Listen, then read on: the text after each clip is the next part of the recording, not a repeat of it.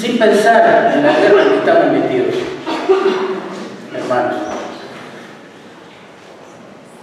Judas acá básicamente lo vamos a leer. Nos está diciendo justamente cómo contender por esa verdad. En verso 3 nos dice, quiero que contiendan por la verdad. Y ahora en los versos 17 al 23 nos dice cómo hacerlo, es como una estrategia, digamos, para la batalla, lo que vamos a leer.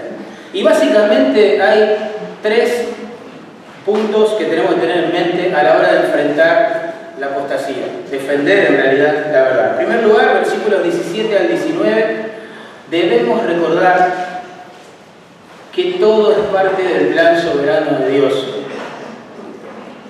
En segundo lugar, debemos perseverar, según versículo 20, en aquellas cosas que contribuyen a nuestro crecimiento espiritual. Y en versículo 21 al 23, y en tercer lugar, vamos a ver que debemos mostrar misericordia para los que todavía no han sido rescatados de las tinieblas del error. Así que básicamente, primero Judas nos dice, confíen en Dios. Esto es parte de su plan, a él no se le escapó de las manos. Versículo 17 al 19. Versículo 20, permanezcan creciendo en el Señor, espiritualmente. Persigan las disciplinas espirituales, busquen a Dios, esa es la idea. Y en versículo 21 al 23, no nos olvidemos ser misericordiosos, compasivos con aquellos hermanos que todavía tienen los ojos velados. Oramos al Señor.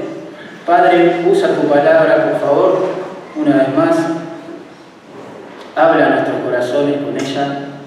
Abre nuestros ojos para que podamos ver las maravillas que hay en ella. Y sobre todo, que tu Espíritu, Señor, nos santifique con ella.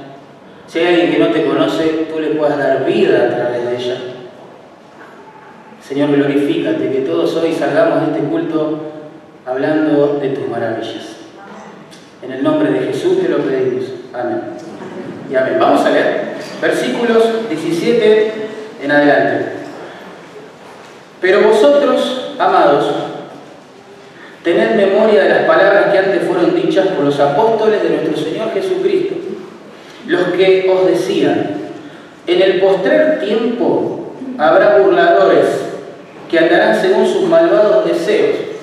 Estos son los que causan divisiones, los sensuales, que no tienen al Espíritu. Primera estrategia, digamos, esta lucha por defender la verdad, es que debemos recordar, como dice allí, que todo es parte del plan soberano del Señor. Noten cómo el texto se construye sobre el contraste. Dice, pero vosotros, amados, ¿verdad? Los lobos que acabó de escribir hasta el versículo anterior, hasta el versículo 16, siguen murmurando, siguen peleando, siguen siendo inmorales, siguen siendo soberbios, usando las cosas santas de Dios para su propio beneficio. Eso continúa. Son malos, son muchos. Pero, ahí en el contraste, vosotros, amados, no se sorprendan tanto por esto. Tampoco se amedrenten por esto. Como si algo raro, no sé, fuera del control de Dios estuviera sucediendo. Los apóstoles ya hablaron de que estas cosas iban a pasar. Entonces recordar eh, las palabras que los apóstoles dijeron acerca de estos apóstatas nos prepara para enfrentarlos cuando vengan. Ese es el punto. Por ejemplo, en Éfeso, años antes de que se escribiera esta carta, Pablo cuando se está despidiendo de sus colegas, pastores, les, les dice claramente que esto iba a suceder. Yo se lo leo, Hechos 20, 29. Dice, porque yo sé que después de mi partida entrarán en medio de vosotros lobos rapaces que no perdonarán el rebaño. Yo imagino que cuando la apostasía golpeó las puertas de las iglesias en Éfeso, haber recordado estas palabras habrá traído paz a los corazones de los hermanos, diciendo Dios ya nos avisó que esto iba a suceder. Es parte de su plan. ¿Eh? También pocos años, muy pocos años antes de la redacción de esta carta, Pedro, este caso, escribió lo siguiente. Hubo también falsos profetas entre el pueblo, mirando hacia atrás a la historia de Israel. Como habrá entre vosotros falsos maestros que introducirán encubiertamente herejías destructoras. Segunda Pedro capítulo 2, versículo 1. El apóstol Juan también habló acerca de esto. Primera Juan 4.1 dice eso, dice esto, amados. Escuchen bien, ¿eh? No creáis a todo espíritu, sino probad los espíritus, si son de Dios, porque muchos falsos profetas han salido por el mundo. Son muchos. Como les decía, los lobos vestidos de ovejas son malvados y son muchos. Muchos. Por tanto, no hay que creer a cualquier persona que por allí comienza a hablar en nombre de Dios, sino que hay que probar lo que está diciendo con las escrituras, claramente. Así que, según versículo 19, como que todo lo que los apóstoles hablaron acerca de ellos se, resume así. Ellos os decían, en el, en el postrer tiempo habrá burladores que andarán según sus malvados deseos. Estos son los que causan divisiones, los sensuales que no tienen al Espíritu. Ustedes saben que la expresión en el Nuevo Testamento, que acá se traduce en el postrer tiempo, o en los postreros tiempos, o en los postreros días, ¿sí? Es una referencia al periodo de tiempo que se inaugura con la venida de Jesús, el Mesías, el Hijo de Dios, a la tierra. Por ejemplo, en Hebreos 1, capítulo 1, verso 1 y 2, lo, lo comprueba. Dice así, Dios, habiendo hablado muchas veces y de muchas maneras en otro tiempo a los padres por los profetas, miren esto, ¿eh? en estos postreros días, ahí está nuestra frase, nos ha hablado por su Hijo postreros días, los postreros tiempos se caracterizan por la venida de su Hijo a la tierra. Es más, en 1 Timoteo 4.1, Pablo le advierte a sus discípulos que iban a venir estos lobos y el efecto que estos iban a causar con estas palabras. El Espíritu dice claramente, otra vez nuestra frase, escuchen, que en los postreros tiempos algunos apostatarán de la fe, escuchando a espíritus engañadores y a doctrinas de demonios. Así que, por un lado, los posteriores tiempos trajeron una noticia hermosa, gloriosa, la consumación de todas las profecías en una persona, Cristo Jesús, quien fue anunciado en el Antiguo Testamento y presentado ¿sí? en estos días o postreros tiempos. Pero por el otro lado, estos postreros tiempos traen consigo, digamos, un residuo de maldad impresionante, como el que Pablo le dijo a Timoteo. Muchos, muchos se van a levantar, muchos van a escuchar a estos hombres y muchos van a constatar de la fe. Así que es una paradoja este tema de los posteros tiempos. Por un lado, wow, la noticia, el Dios humanado nos visita. Camina entre nosotros, muere por nuestros pecados, resucita victorioso y asciende a la gloria. Por el otro, los mentirosos usan su nombre para engañar a muchos. Tremendo. En estos posteriores tiempos, dice el versículo, y que esto resume todo lo que los apóstoles venían anunciando, eh, habrá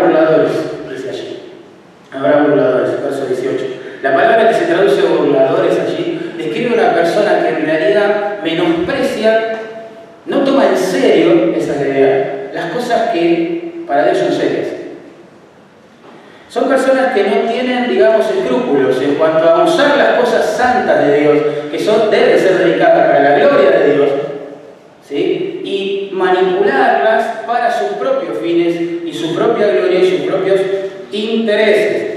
Así los voladores del tiempo de Judas, como vimos en todos, en todos estos domingos, este, menosprecian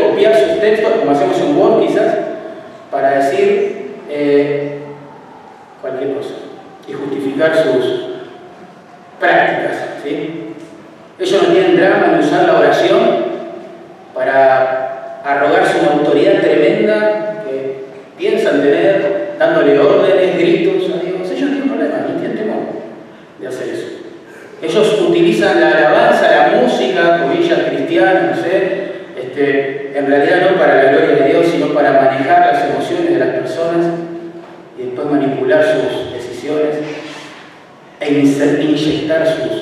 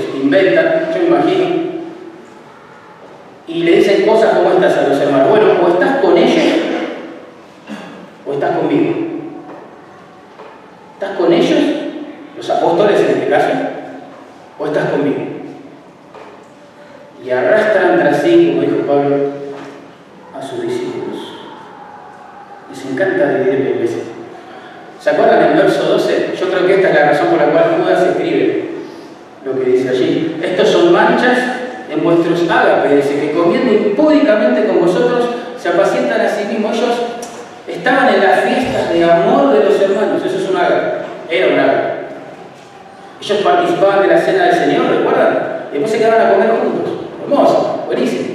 Y ahí los hermanos se pastoreaban unos a los otros en realidad. En tiempos de persecución, como los que empezaban, digamos, a cernirse acá, ellos se animaban unos a otros. Se fortalecían unos con otros. Se compartían el Evangelio. Se edificaban espiritualmente, oraban juntos. Eran momentos espiritualmente hablando significativos relevantes, importantes. Pero estos se sentaban a comer con ellos, separándolos, ¿sí? con sus diferentes convicciones, visiones de las cosas.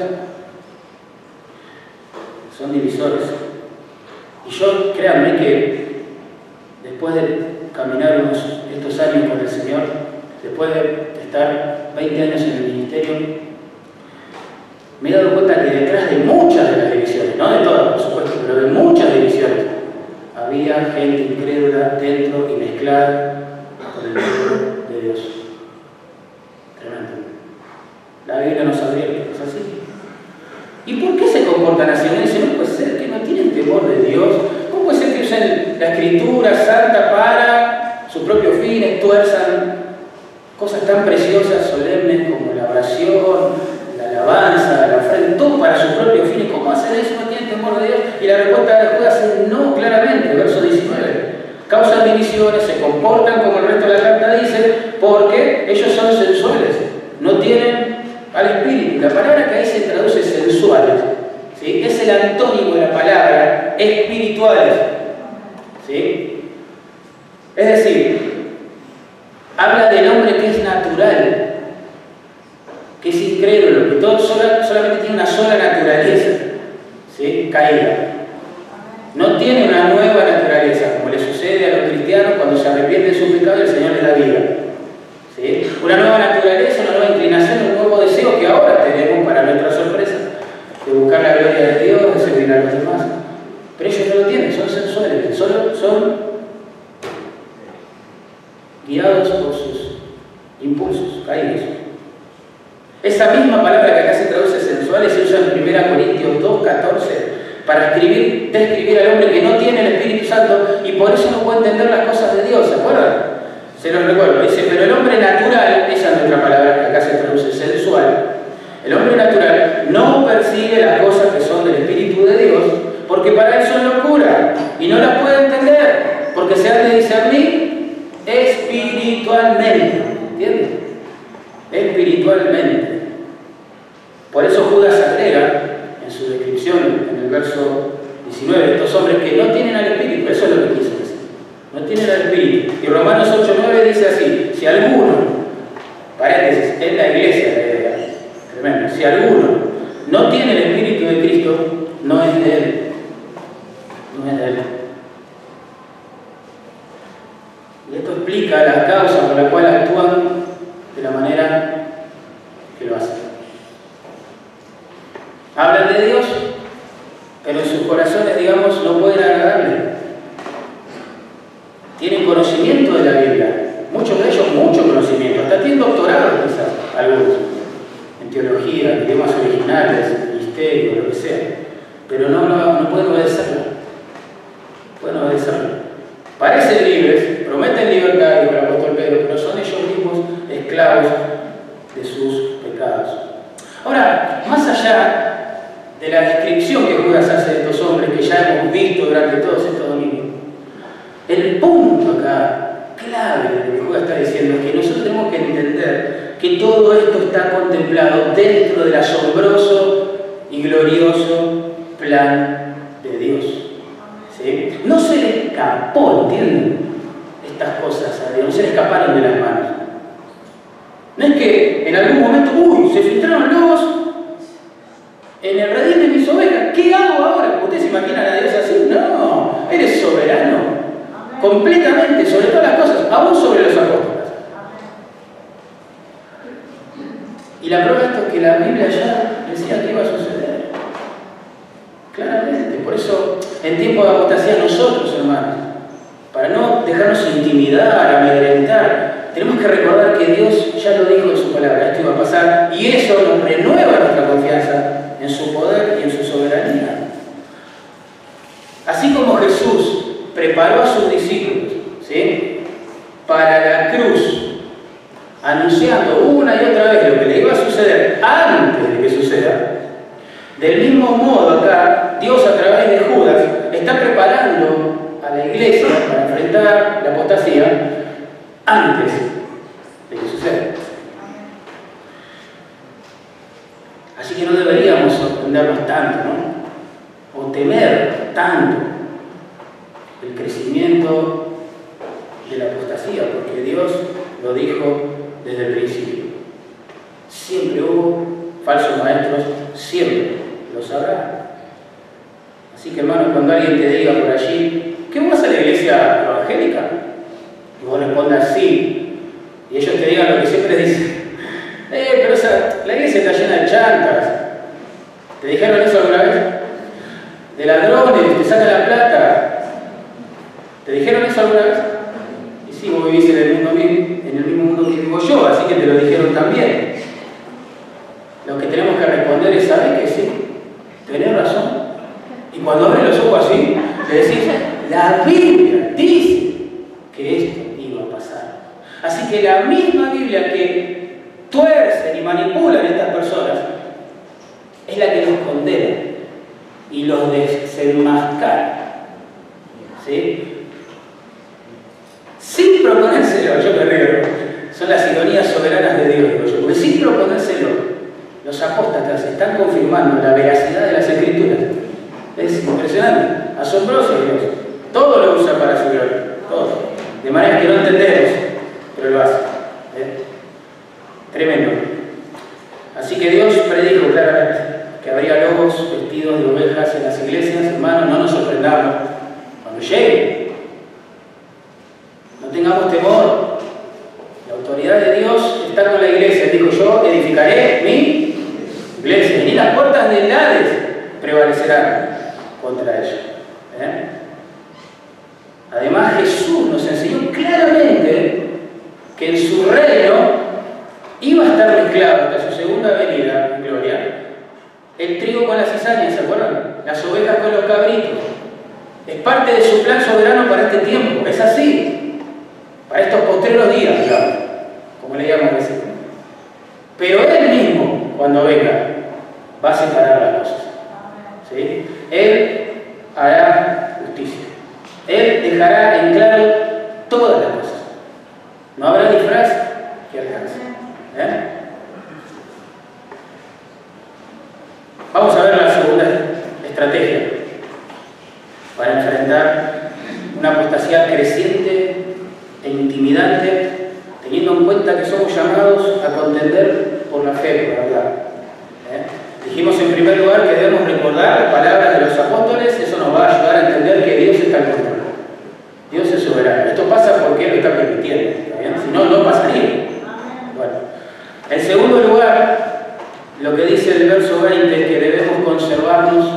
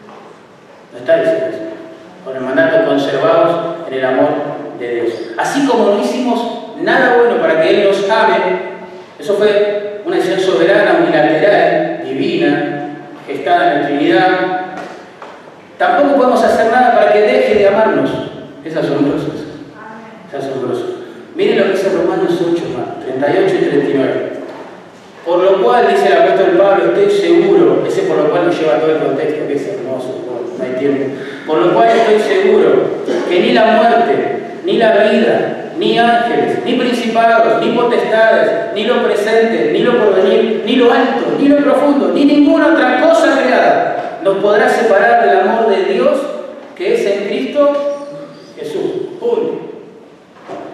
Hermoso. El amor de Dios para con su pueblo es eterno, claramente.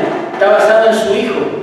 Por eso es perdurable y eterno. Dios ama por contexto a los que antes quiso conocer, luego los predestina para ser sus hijos, luego los llama a la salvación a través del Evangelio, cuando se arrepienten y creen, los justifica y los lleva a la gloria. Esto va de eternidad a eternidad. El amor de Dios es inalterable por su pueblo. Es una de las noticias más tremendas de la Pero entonces, ¿qué implica este mandato acá de conservados en el amor de Dios, como se traduce? Está, digamos, aclarada esta pregunta en Juan capítulo 15, verso 10. Dice así, el Señor Jesús está hablando a sus discípulos. Si guardáis mis mandamientos, permaneceréis en mi amor. Ahí Estamos preguntándonos, ¿qué implica este mandato de conservarnos en el amor de Dios? El texto este lo aclara. Si guardáis mis mandamientos, permaneceréis en mi amor. Y acá viene el modelo, miren qué lindo. Así como yo, dice Jesús, he guardado los mandamientos de mi Padre y permanezco en su amor. Esa. ¿De qué se trata este mandato? Consérvense en el amor de Dios, hermanos. Manténganse obedeciendo las escrituras. Eso es lo que cuando obedezco a Dios, hermano, cuando obedeces a Dios, cuando obedecemos a Dios, nos conservamos dentro de esa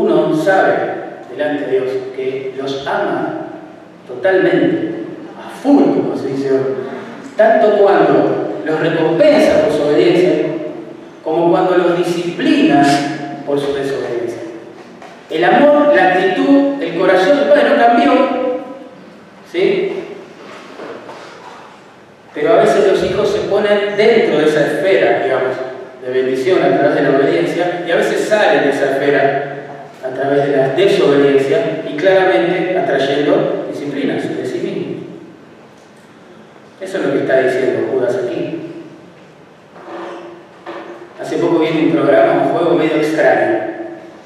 Ponían un hombre así, pero súper corpulento, musculoso, tremendo, dentro de un círculo, dibujado al piso, y él sostenía, digamos, una cuerda.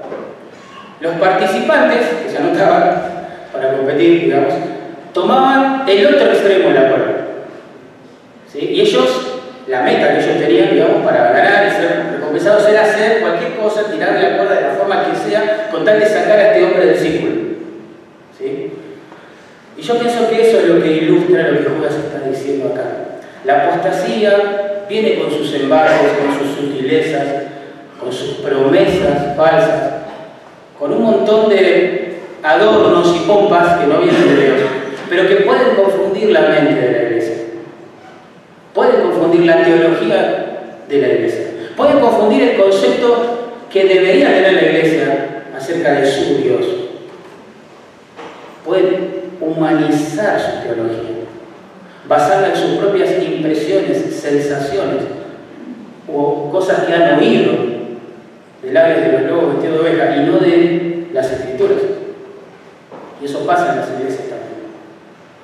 Somos sujetos a salir de ese círculo, digamos. La apostasía golpea iglesia, queriéndola confundir y finalmente derribar. Hay tres formas aquí, rápidamente, de mantenernos dentro del círculo, vamos a decirlo así. En primer lugar, dice allí, edificándoos sobre vuestra santísima fe. Edificándoos sobre vuestra santífica fe. La iglesia lo que tiene que hacer en su conjunto y en el plano individual, cada miembro en particular, es edificar sus vidas sobre la base sólida de la fe. Ya hemos estudiado este concepto de la fe en esta carta, ¿verdad? Aparece en verso 3 se nos manda a comprender, hoy lo dijimos, ardientemente por la fe. Y acá dice que tenemos que edificar nuestras vidas sobre la santísima fe. Dice así. La fe, recuerden, no apunta en este sentido a la creencia individual, a ese don de Dios que nos lleva a creer en Él, sino que apunta a las verdades que Dios nos ha revelado. Por eso hay que defenderla. Y por eso, como dice, no sé, por ejemplo, eh, Gálatas 1.23, la gente asombrada del cambio que tuvo el apóstol Pablo, quien antes perseguía a la iglesia y ahora es un predicador de la iglesia, la gente asombrada dijo esto, aquel que en otro tiempo nos perseguía, ahora predica la fe, ¿ves?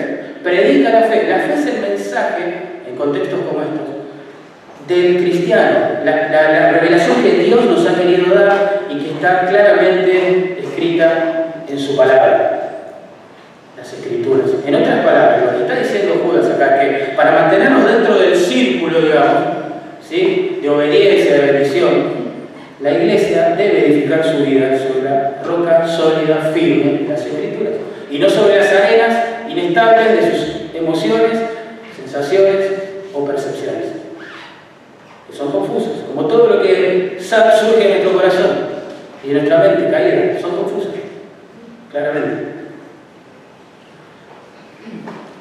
Allí el participio se traduce edificándoos, edificándoos. Significa construir sobre, construir encima. Implica una actividad constante. Imagínate un hombre trabajando sol a sol, ¿no? Levantando una pared. Trabajando, trabajando, trabajando, esa es la idea. No nos podemos relajar con esto. No podemos tomar un impas, unas vacaciones espirituales del cultivo de nuestra alma, ¿no? En esos momentos en que el león rugiente claramente nos va a devorar, nosotros tenemos que vivir en la idea edificando con o sobre, mejor dicho, la base de las escrituras, nuestras vidas y obviamente la vida de la iglesia en su conjunto. El cuerpo de Cristo, que parte se reúne acá en Carapachá y parte en otros lugares de Argentina y del mundo. Así que nos conservamos en el amor de Dios cuando edificamos la vida la base de las escrituras. Miren qué hermoso lo que Pablo le dijo a estos hombres que mencioné, colegas suyos, los cuales estaba por dejar físicamente. Le dice esto en Hechos 20, 32, porque yo creo que ellos comenzaron a amedrentarse. Pónganse en el lugar de ellos. Pablo les dice, su mentor, les dice, mire, yo me voy. No, Pablo, no te vayas. Sí. Bueno, pero escuchen esto. Yo voy a ir y van a venir lobos. Y se van a filtrar. Y de ustedes mismos se van a levantar. Dice que ya estaba. ¿Entiendes? estaban germinando. Se van a levantar y, y van a lastimar al rebaño, y van a arrastrar tras sí a los discípulos. Pónganse en el lugar de ellos. Ahora me ¿y ahora qué hacemos? Pablo, para nada, ¿quién va a ayudarnos? Bueno, Pablo dice esto. Y ahora, hermanos, os encomiendo a Dios y a la palabra de su gracia.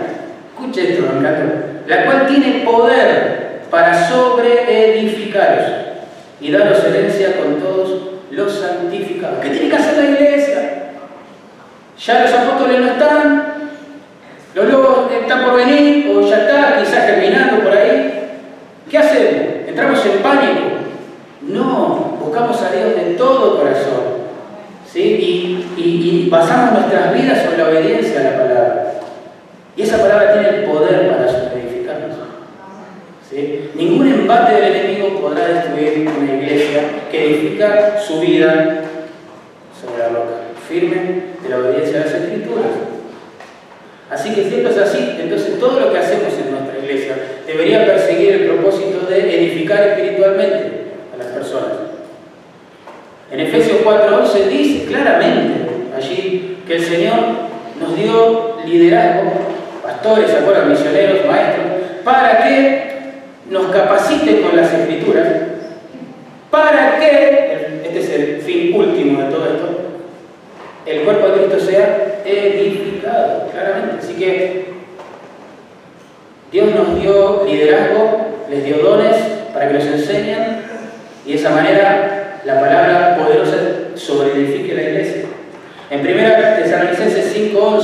dice esto, animados unos a otros y edificados unos a otros, así como lo hacéis. Así que la tarea de edificar la iglesia sobre la roca sólida de la obediencia a las escrituras no es tarea de los líderes nada más, o de los que tienen una enseñanza. Todos, hermanos, deberíamos tomar en serio esto.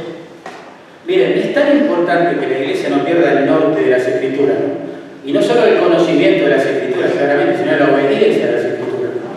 Que en Colosenses 3:16 se nos ha dejado este mandato. Dice, la palabra de Cristo muere en abundancia en vosotros ¿Qué tiene que hacer la iglesia cuando se reúne entonces? Hacer de la palabra de Dios nuestro norte. ¿sí? More en abundancia en vosotros. ¿Por qué? Porque tiene poder, como acabamos de leer, para sobreedificar la iglesia. ¿sí? Y tres formas de hacerlo, texto. Continúa, enseñándoos y exhortándoos otra vez, unos a otros, en toda sabiduría Tres, cantando con gracia en nuestros corazones al Señor.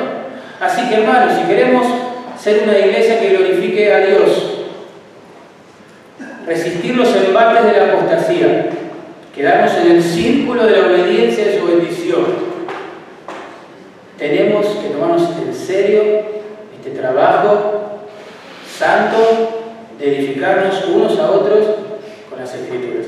Por eso las escrituras, como dice el texto allí, deberían estar en nuestras conversaciones, hermanos, en nuestros chats, deberían estar en nuestras canciones, dice el texto también. La iglesia es un lugar donde la gente venga y se ponga las escrituras. Si no hemos perdido el norte. Pablo dijo que la iglesia es columna y baluarte de la verdad, hermano. Lamento que a veces se contrapongan el hecho de llegar a ser una iglesia amorosa o una iglesia estudiosa. Es una pena. Sé que sucede, pero es una pena. Porque el verdadero conocimiento de Dios nos tiene que llevar a ser cada vez más amorosos con las personas. Si no, no es verdadero conocimiento de Dios. La sabiduría toma el conocimiento de Dios en el poder del Espíritu Santo y lo aplica a la vida cotidiana en las relaciones de los creyentes con los demás. Pero no son cosas que se autoexcluyen. Una va de la mano con la otra. Así que acá no hay que elegir si vamos a ser una iglesia que se toma en serio las escrituras o si se toma en serio el amor al prójimo. Hermano, vamos, tenemos que hacer las dos cosas para la gloria de Dios y en el poder del Espíritu. Después dice que para conservarnos, por así decirlo, dentro de ese círculo, debemos orar en el Espíritu Santo. Algunos interpretan que esta frase significa orar en lenguas. Bueno, la verdad no tiene ningún justificativo, ni por contexto, ni por gramática, ni por semántica. No tiene sentido pensar así tomando esta frase. ¿Sí? La verdad que esta frase implica la idea de orar por aquellas cosas ¿sí? que están de acuerdo con la voluntad que el Espíritu Santo ha revelado las escrituras. Es como orar en el nombre de Él, es como orar si lo tuviéramos al lado. ¿sí? Orar lo que Él oraría.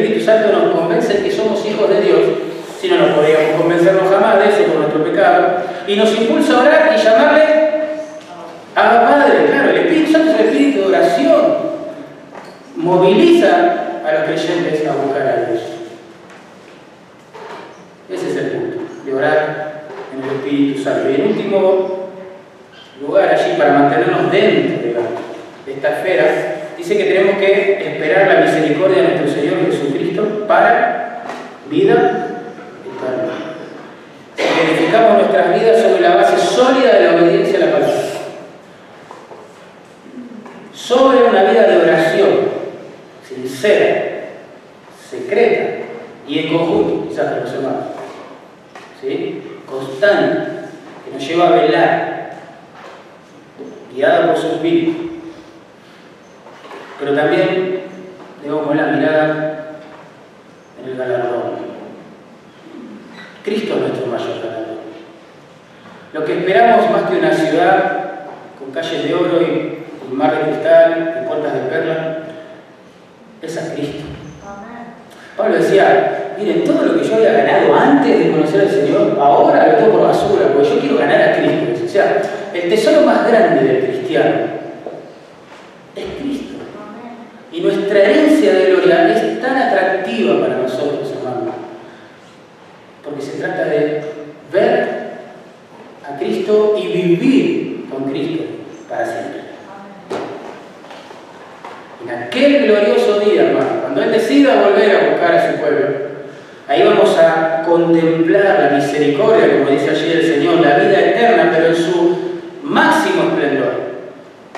Hoy ya saboreamos misericordia de Dios, por eso somos salvos, ¿verdad? Por eso estamos vivos.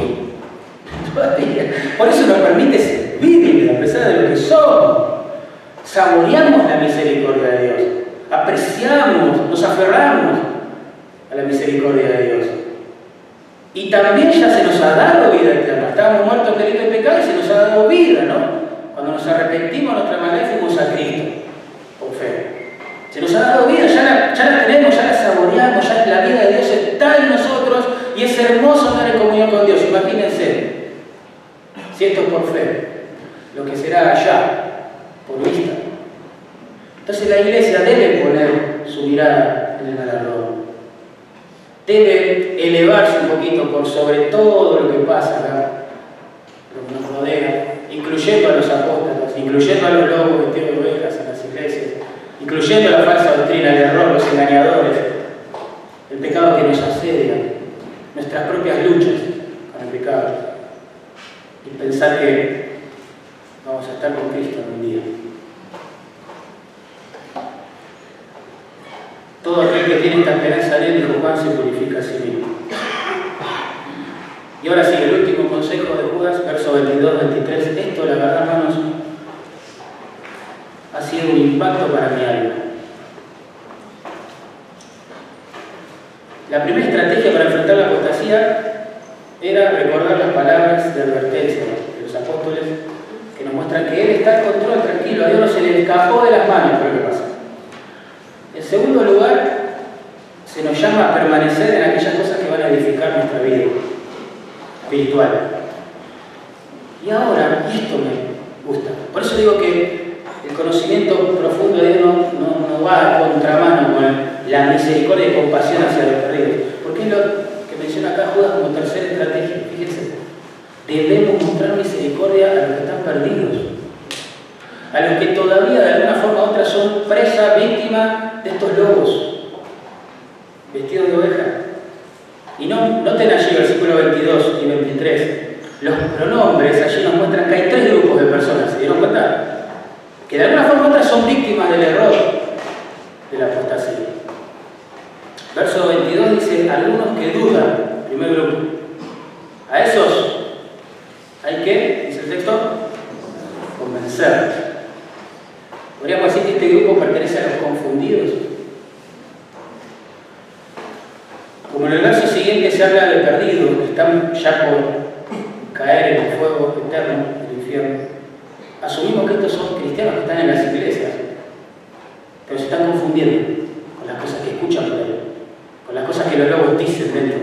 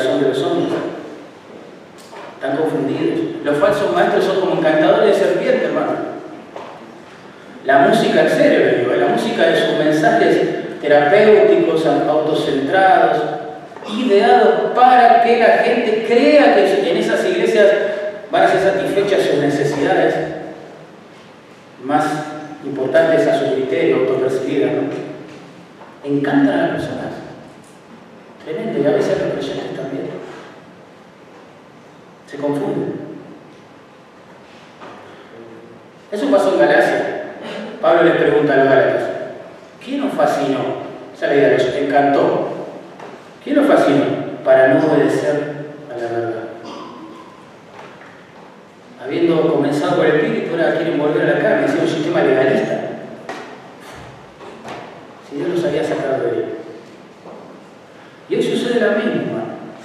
Hay mucha gente atrapada en las redes del engaño y que se encuentran inseguros y no saben discernir.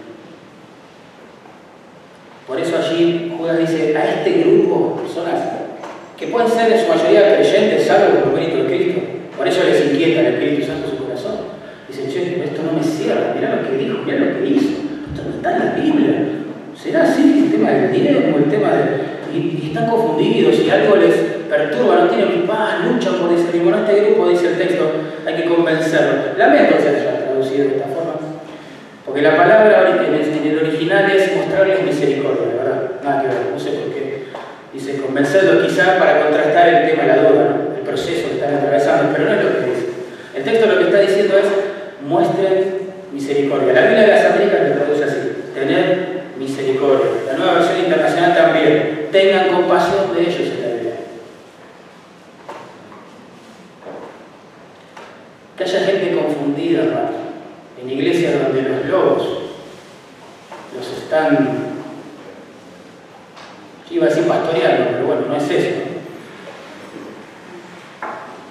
Es un llamado a la compasión de la iglesia, a la misericordia.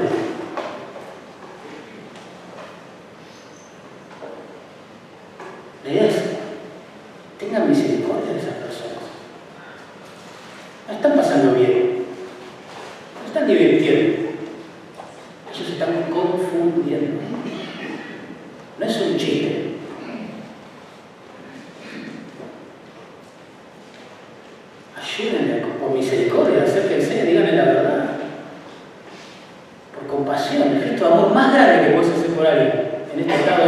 acercarte y aclararle la mente con las escrituras.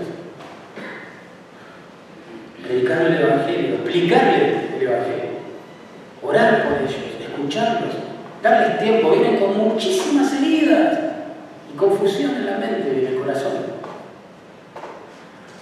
Y yo sé, hermano, que cuando pasan los años, uno olvida la gracia que se nos ha mostrado en Cristo. ¿no? Por eso somos llamados todo el tiempo a arrepentirnos y volver al primer amor.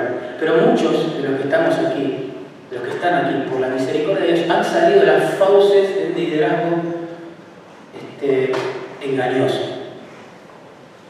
Y cuando llegaron aquí lloraban por esa gente. Y clamaban a Dios para que Dios le abra los ojos. Le pedían al Señor sabiduría para llegar a ellos. Y cada vez que hablábamos del tema se quebrantaba el corazón. Yo me pregunto y les pregunto, ¿continúan llorando por ellos? ¿Clamando por ellos? ¿Haciendo lo posible lo imposible para que el Evangelio llegue a su vida? Y otros que quizás nacimos en otra cuna, digamos, en el Señor. Nunca mamamos quizás el, triste hecho de ser liderado por un lobo. Tenemos que reconocer que a veces nos hemos hasta burlado de estas cosas. Se han tomado como un chiste, pecando contra Dios y contra esas almas. Así que hermano, yo creo que todo este tema de la apostasía debería llevarnos, pero de verdad lo digo, a quebrantar nuestro corazón arrodillarnos y empezar a orar, como lo hicimos, ¿te acordás? Esa famosa oración en ese atrás, donde Dios quebrantó nuestro corazón, humilló nuestro corazón, nos dijo, pónganse a orar por la gente que está liderada por lobos. Y nuestro corazón se derretía por ellos. Yo pregunto, hermano, ¿se sigue derritiendo el corazón? Segundo grupo dice, a otros salvar arrebatándolos del fuego. Es eso sí, son inconversos claramente. Son convencidos, diríamos nosotros. Juega dice que este segundo grupo está, está a punto de caer, ¿ven? Esa es la idea, imagen, en el fuego del infierno eterno. Se dirigen a la condenación eterna. No son redimidos, pero están en la iglesia. Por eso juega dice a esos otros, dale, ayúdenlos. Pero claro, no son de la iglesia, pero no son. Creen que van al cielo por las barbaridades que les enseñan.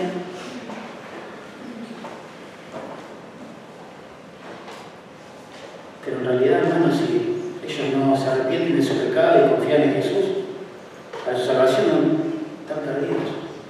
Como estábamos nosotros. Solamente están en una iglesia cristiana evangélica, esa es la diferencia. Quizás con algunos de nosotros. Ellos cantan a Dios en la iglesia, escuchan sermones, se emocionan, tremendamente como se emocionan. Oran, leen la Biblia a veces en su casa, algunos de ellos buscan recibir lo mejor de Dios, hacen lo que les dicen, adelante, den más dinero, así Dios te va a bendecir, bueno, vamos, vamos, dame más dinero.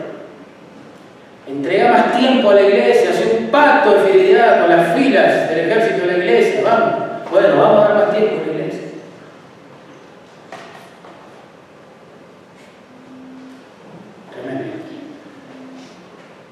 Y lo hacen.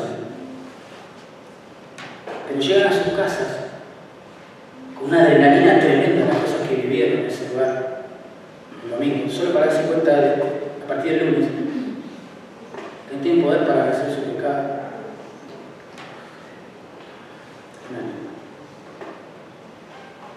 Es hiper frustrante. La religión te lleva a la hipocresía o a la frustración. ¿Quién puede agradar a Dios? Por sus propias obras. Todos quebrantamos su ley. No podemos ser salvos por obras. Y por ninguna, por ningún tipo de obra, por más que se presenten como herramienta de salvación desde el púlpito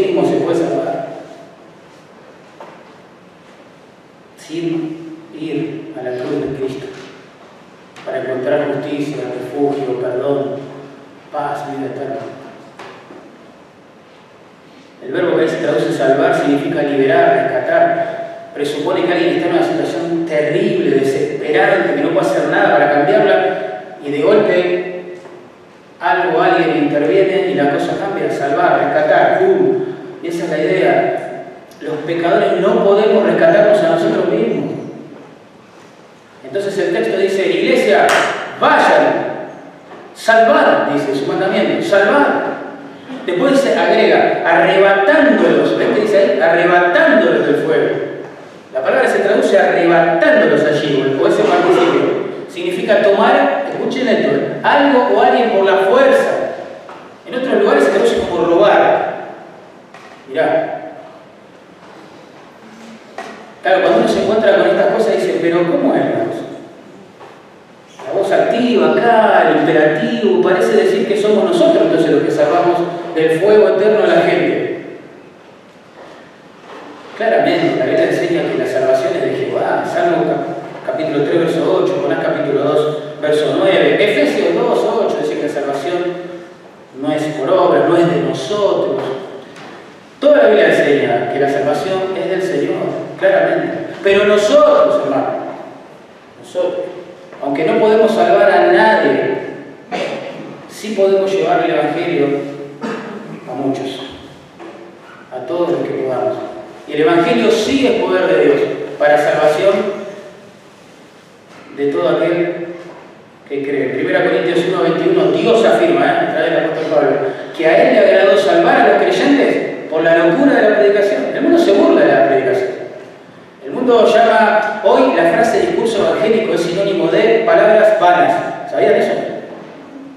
Que sin contenido, que no logra nada relevante, no tiene nada que ver con lo que vive la gente en su vida cotidiana. Lo que es locura para algunos es poder de Dios para salvar. El cuadro se imagínate, vas caminando, imagínate el cuadro, se quema una casa, se incendia, justo pasas por ahí, te quedas impactado, y de vuelta escuchás quejidos de personas adentro, ¡ayuda, ayuda! Y vos estás ahí, y bueno, orás a Dios y dices, bueno, me meto, qué sé yo, no sé, llamo al bombero, me meto en medio, trato de como dice el texto, de sacar por la fuerza a alguien. Se está quemando, se está muriendo, esa es la